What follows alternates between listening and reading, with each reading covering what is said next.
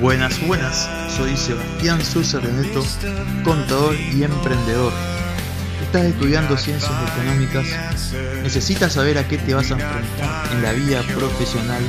Entonces, este podcast es para ti, porque qué mejor que te lo cuente un contador.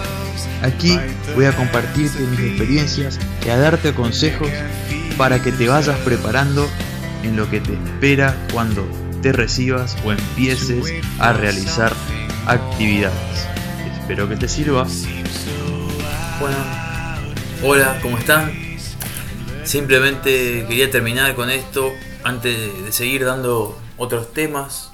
También se los voy a comentar, pero cuando salgan, salga esa temática, esa nueva temática que voy a implementar, también se, se los voy a contar más a profundo, pero se trata de una vez por semana, aunque sea implementar un conocimiento que llamaré el conocimiento semáforo, digamos, o sea, unos tips para iluminarnos, para despertarnos, para pensar, digamos, de alto conocimiento, de medio conocimiento y para el público en general, que quiere decir que lleve actividades de ciencia económica o que no esté relacionado, pero le interese y esté tocado de alguna manera, pero que sea algo muy básico para que vaya creciendo en su día a día.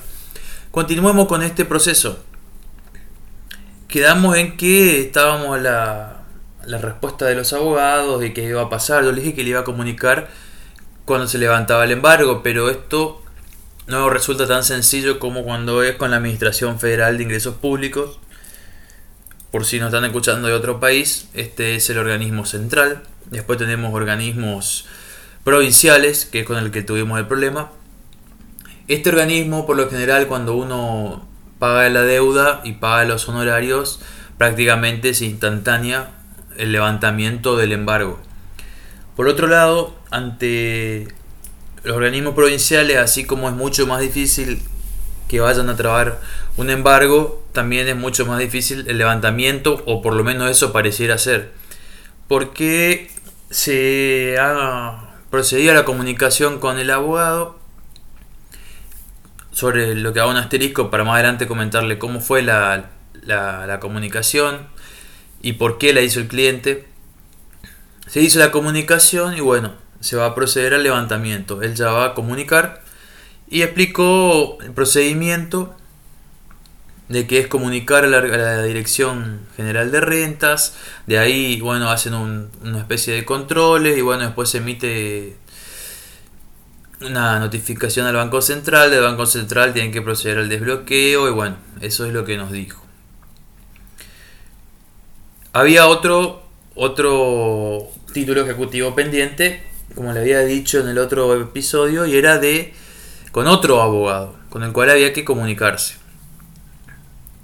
Por suerte, apareciera, no sé, una casualidad, pero para bien, a la medida que yo mandaba un correo porque no, no, me daba el teléfono, mandando las boletas de pago de las diferentes y de acogimiento al plan de su título ejecutivo, de lo que reclamaba, el cliente llamó y bueno, pudo llegar a, a un acuerdo para que no pase a embargo, sino que se quede en ese momento ahí.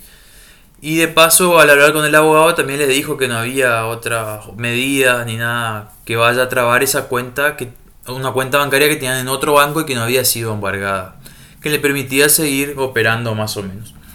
Entonces fue una mañana dentro de todo de muy buenas noticias. Y acá eh, le quería comentar la, la enseñanza o experiencia o percepción que uno tiene de las cosas. Sin decir que esto está cerrado. Falta el levantamiento y le voy a comunicar cuando, cuando suceda para que sepan más o menos el plazo que se demora. Pero no vamos a extendernos más en algo que simplemente es comunicar y bueno, no vamos a estar especulando ahora. Lo que le quería comentar es que cómo se procede tan rápido un o sea, a que de lo que el abogado si estábamos ante un problema financiero en el episodio anterior. Y de esto simplemente pasó un día y medio. El tema es que el cliente me dice realmente esto se me complica mucho por favor, dame el número del, abogado que yo voy a hablar. Yo ya, por un caso anterior, digamos, de una empresa que sí no se destaca por, lo, por la conducta en los pagos impositivos, sufría un embargo que necesitaba levantar urgentemente en el día, para lo cual le dije, yo no puedo hacer más nada, yo no quiero ir a dar la cara por algo así. Yo hice todo lo que dentro lo que estaba dentro de mis posibilidades en ese caso, entonces la empresa fue a hablar. No sé cómo lograron que bueno, se le levante el embargo para que al día siguiente pudiera regularizar todo y bueno, fue un necesitaban que ese día sea y al ir ellos se les pudo dar. Entonces dije, bueno, esa vez el cliente no sé cómo hizo, pero pudo porque dentro de las normas y eso no había forma prácticamente. En este caso se lo vamos a dar. Aparte tiene su derecho y tiene razón en que es una suma sideralmente grande para lo que ya se está pagando. Entonces me avisa, me avisa que pudo acordar con el abogado que se que proceda al levantamiento del embargo y que como les dije hoy había podido hablar con el otro cuando le dije que se comunicó y que le dijo que no iba a proceder a ninguna de las medidas, digamos, y bueno, se evitaba un par de tasas porque no había procedido el embargo. ¿Cuál es la experiencia, percepción de todo esto? Uno es que lamentablemente en esta profesión hay personas que a, los clientes, eh, ya sean frecuentes o esporádicos, tratan de sacarlo el más rédito posible y no se ponen en el lugar de la otra persona. Cobran hasta por presentar un formulario y a veces eh, ni siquiera son profesionales, son gestores. Y bueno, como gestores cobran por trámite, pero debemos saber que hay cosas que son fácilmente explicables a las personas para que vayan y procedan ante las diferentes, digamos, ante las diferentes situaciones en los diferentes lugares. Por lo tanto,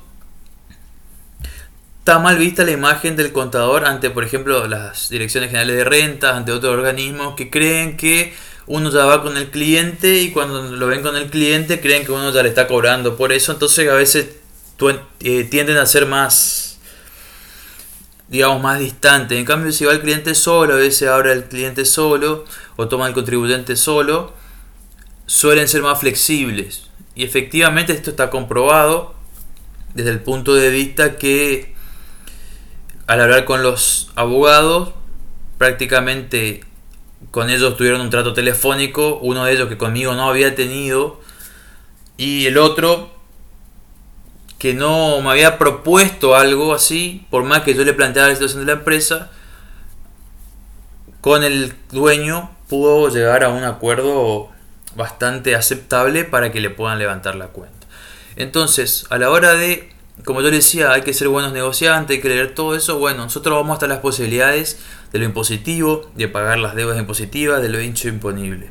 Cuando se trata de que se pueda hacer lo máximo posible para reducir ese monto, ya no nos compete y debemos explicar al cliente que no pretenda que logremos algo en eso. Por eso, más vale se lo dejamos a ellos, a ver si como dueños, como principales interesados, y demostrando su preocupación, tocan algo dentro de la otra persona que tienen que está enfrente, sumado a que no va a estar el contador con ellos ni preguntando para que no tengan esa imagen negativa de nosotros y puedan obtener algún beneficio financiero que les permita solucionar el problema del momento.